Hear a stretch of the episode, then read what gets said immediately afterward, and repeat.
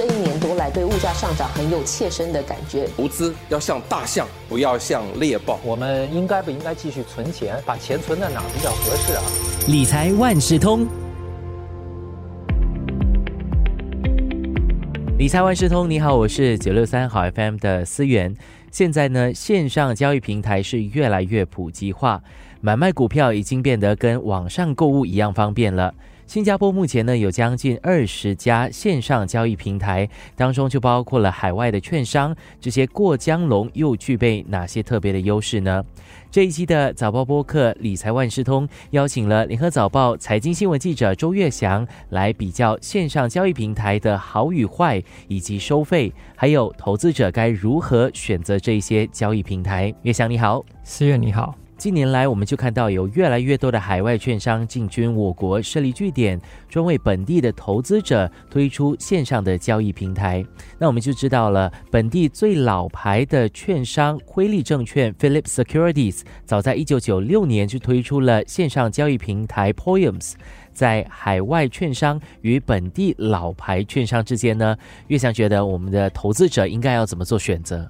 首先，我们要看哦，最近就是这几年来，其实有很多这些海外的券商进军我国嘛，像盈透证券啊，或者是木木新加坡，还有老虎证券等等。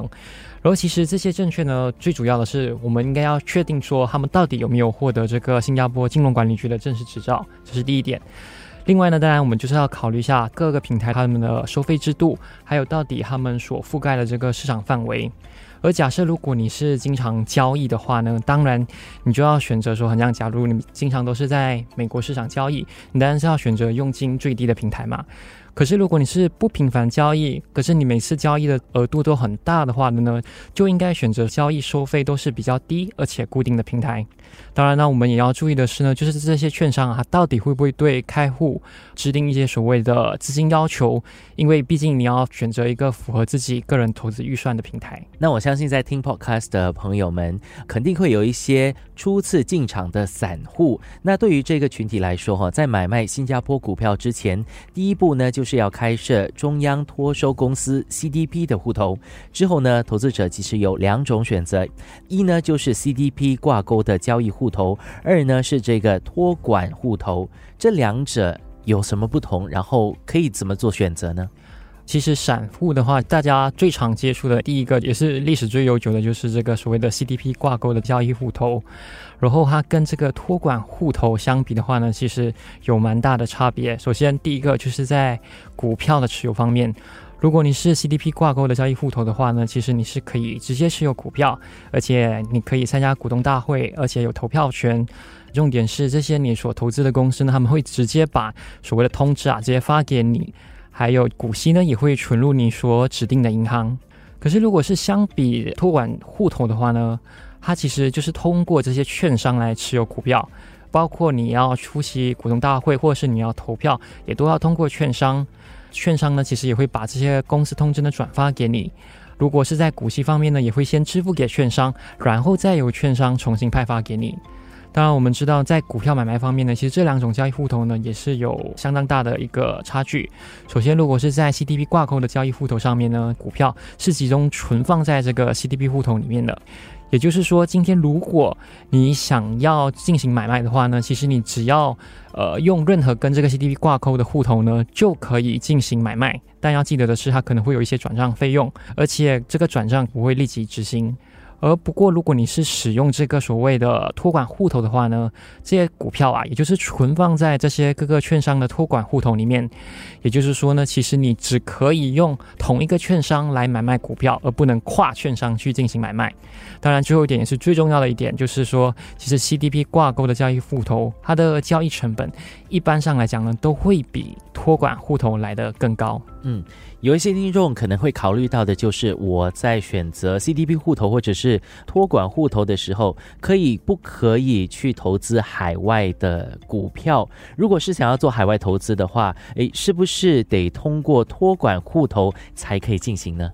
是的，美股的话呢，基本上其实都是交由券商来托管，而在这个海外券商的收费标准方面呢，其实就比这些本地的老牌券商来的更优惠。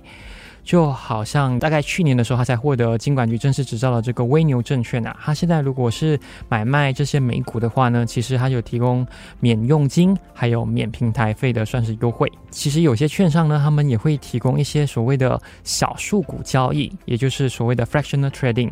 像这个 trading 的服务呢，其实它就是让你可以以一个很小数的额度呢，来去购买一些很贵的股票。像现在最贵的美股呢，可能可以有高达。五万多美元，可是如果这个小数股的交易呢，它就可以让你可能用一美元就可以买这个美股。一些海外的券商的收费哈是比本地的老牌券商优惠的，有些时候呢，他们还会推出一些开会赠送股票的促销。我就记得我在开其中一个户头的时候，呃，收到了一股 Apple 的股票，到现在那个升的那个幅度还蛮可观的。但是呢，也有投资者认为哈，这些平台虽然收费比较便宜，但是服务态度是有待改。改善的，你怎么看呢？呃，我相信应该很多人都会被那个送苹果股票的这个优惠给吸引了，所以很多都已经开户申请这个户头。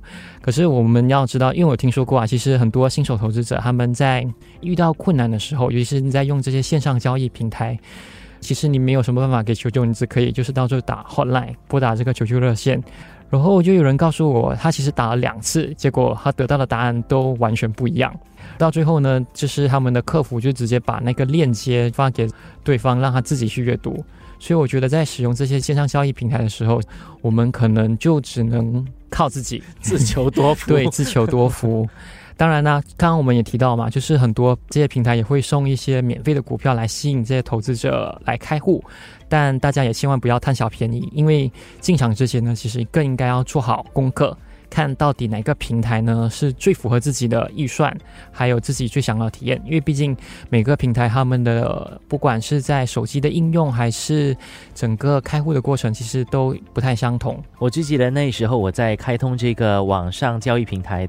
户头的时候，它的利处是会给你一股股票，但是你也得要同时放几千块钱的现金进去。也就是说，其实很方便就可以开始投资了啊！自己也要得多考虑了哈，因为几千块钱的资金放在里面，如果亏了，那就是一大笔钱就不见了。是今天的理财万事通。谢谢联合早报财经新闻记者周月翔跟我们聊线上交易平台的好与坏。谢谢月翔，谢谢思远。理财万事通与你分享既专业又易懂的财经知识。播客由新报业媒体联合早报制作，我是九六三好 FM 主持人思源。完整版 Podcast 可在早报 .SG Audio 以及各大播客平台收听。